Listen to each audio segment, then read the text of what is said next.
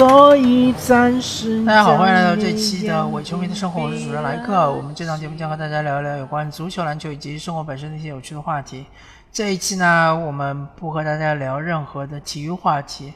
我来说一说我自己个人的一些感受吧。当然，因为由于这些感受是涉及到风控期间，所以。呃，我看一下我的这个措辞，尽量是使用一些中性的措辞吧，以免就是呃节目无法上线。那么，嗯，是这样的，就是在四月份的时候，我们刚刚开始封控的时候，曾经有段时间，这个家里面对于葱有一种呃特别紧迫的一种感觉，因为家里好像。就是封控之前没有买到足够的葱，那么呃家里烧菜的时候就是使用起来会比较呃拮据。然后呢，正好有一次我在呃家里的楼道这边发现我们楼下啊有一家人家他们的这个就是楼道的阳台上正好呃种了这么一盆葱。同时，旁边还有一个土豆，还有一个多肉植物，一共四盆，就是盆栽吧。然后正好是，呃，这一家人家，因为我们也也是邻居吧，我们也熟悉，他们正好是在呃旁边的一个小区里面也有一套房子，他们是住到那边去了。所以，因为当然风控嘛，所以他们是不可能说，呃，再回到这边来。所以呢。呃，嗯，我们就怎么说呢？就非常卑鄙，或者说非常，呃，不知廉耻的就觊觎他这一盆葱。当然，因为我们觊觎他这盆葱嘛，所以说我时不时的、偶尔的也会，呃，帮他浇浇水啊，然后顺便就帮他另外，呃，两盆植物也给他浇水，对吧？一盆是多肉植物，一盆是这个土豆，嗯。那么其实，在呃风控的那两三个月里面呢，啊这些植物生长的还挺顺利的，因为我们也呃因为我本人嘛，基本上也是两天左右会去给它浇一次水，呃当然就是呃可悲的葱呢是不知道被谁啊曾经是呃某一天我去浇水的时候发现葱被人摘了，那么这个。确实对我来说当时比较尴尬，但是基于，嗯，怎么说呢？基于一种奇怪的想法吧，我还是坚持啊帮那另外两两盆盆栽给浇水。到了六月一号解封了之后呢，呃，我逐渐逐渐就忘却了这两盆盆栽嘛。然后最近有一天，我突然发现，其实啊，当然就是说那个。我们楼下那个邻居，他后来解封了之后也回来住过一段时间，但他主要还是住在另外一个房子里。然后最近我突然发现，这这个呃窗台上的这些盆栽全都死了。嗯，主要也许有可能是因为没人照顾，也许有可能是因为没人浇水。啊，我看到这个情景的时候，其实有一种莫名的伤感，我感觉到好像。我们已经从这个，呃，从曾经的情感的伤害中走了出来，然后而且会逐渐逐渐的淡忘之前发生过的一些事情，呃，这个是一个对我冲击比较大的一件事情。还有一个对我冲击比较大的事情，就是我终于看到。这个新闻里面说九月一号将要开学，虽然说它设置了种种种种的限制，比如说呃最就是开学之前的那几天要做二十四小时核酸，就是嗯学生要做二十四小时核酸，如果是接送的家长呢，也需要全程佩戴口罩，呃然后还有就是像是就同住的人员要申报。然后同住的人员的这个核酸码，包括是核酸情况，呃，学校也也可能会通过某种渠道去进行监控，啊，虽然我也不知道是什么渠道。那就是不管怎么说吧，虽然说是，呃，有很多很多的限制，但是不管怎么说，终于还是开学了，对吧？其实对于家长也好，对于学生也好，也是一种解脱。嗯，也也就也其实就是说也有将近一个学期没有正常的开学了，然后之前也是呃从二零一九年年底开始，就断断续续的这三年其实就没有呃非常连续的好好的就是在线下学习，那么我觉得终于开学了，而且是个线下，终于可以上学了，其实是一种象征或者是一种标志吧。啊，标志着我们终于是从一个不太正常的生活状态中解脱出来，然后进入了一个正常的生活状态，或者说是一种新常态吧。那么，当然就是说。我也不希望，或者说我也非常害怕。如果说我们长期的在这种正常状态下生活了之后，会逐渐逐渐的忘却或者淡忘，或者是遗忘了之前发生的一些事情，之前发生的种种。啊，主要是三个月嘛，从三月一号一直到六月一号。当然，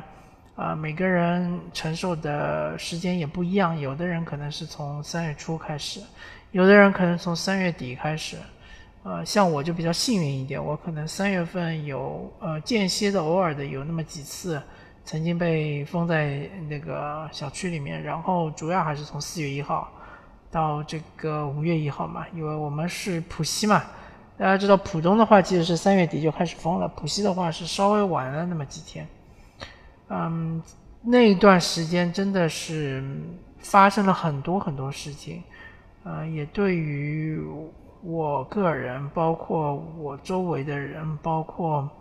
啊所有的人，所有涉及到这这这些事情的人，其实大家都是造成了很大的冲击。呃呃，我大概七月份的时候，曾经和一个朋友聊过当时的情况。嗯，我非常惊讶的是发现原来。呃，他的记忆中都是一些，比如说，他跟我说，他其实抢菜非常能抢，呃，他是这个，呃，每天早上起来就，呃，每一次都能抢到菜的，而且不但是他能抢，而且她老公比她更能抢，所以就造成的情况就是说，他们家每天都可以吃新鲜的，呃，这个蔬菜或者荤菜。然后她还抱怨说，因为她当时和她的婆婆和公公住一起嘛，她还抱怨说她婆婆，呃，每次烧菜就不会留一点，意思就是说没有是，呃，预留一些呃储备嘛。那么她每次都是一下子把所有的菜都烧完，那么呃，他们如果吃不完的话，呃，第二天就算是有一些剩菜，她还是要再去抢菜。她的意思就是说，她的婆婆没有就是体谅她，没有想到她抢菜很辛苦。但是在我看来，这就是一种非常凡尔赛这种说法嘛，就是非常夸张。因为我在那个时期也试过抢菜，基本上抢不到。啊，我我听周围的人也说啊，很难抢到菜。那么然后，呃，而且我还听到一个苗头，就是呃，在他的这个回忆中。好像没有什么特别痛苦的回忆，因为他说他其实很适应那种生活，因为他本身就是比较喜爱啊宅在家里面，也不太愿意出去嘛。呃，这种嗯现象或者这种倾向，其实我是非常担忧的。我确实就是感受到了很多人，或者说有相当一部分人，真的就是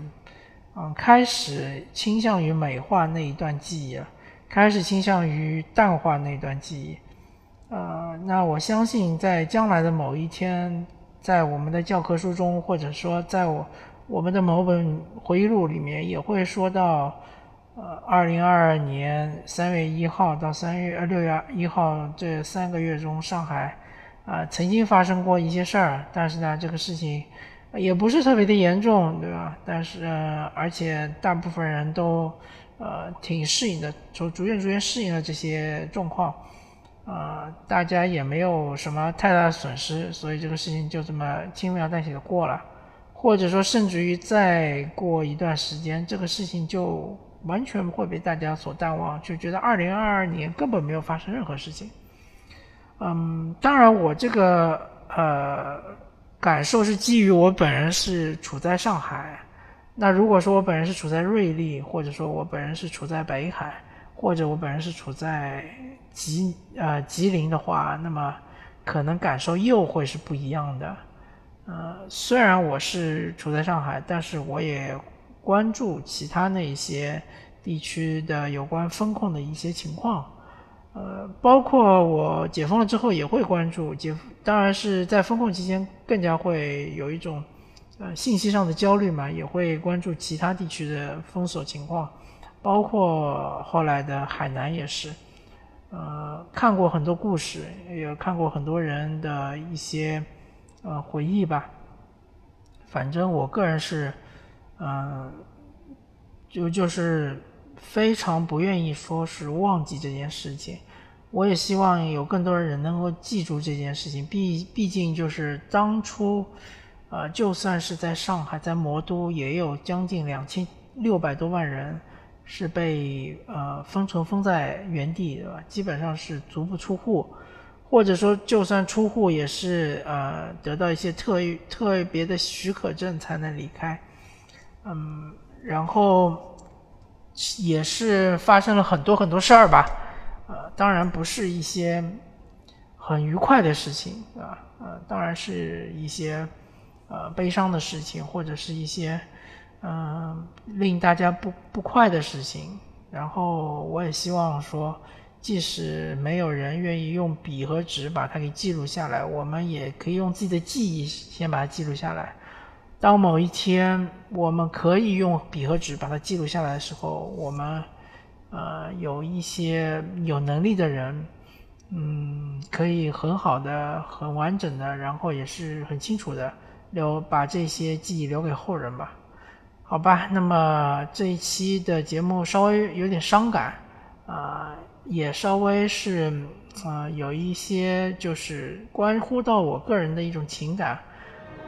那么感谢大家，呃，花了这么十几分钟时间来听我一种吐槽吧。啊，感谢大家收听这期的《中国生活主持人来客》，我们下期再见。I'll think of some way to get him back. After all, tomorrow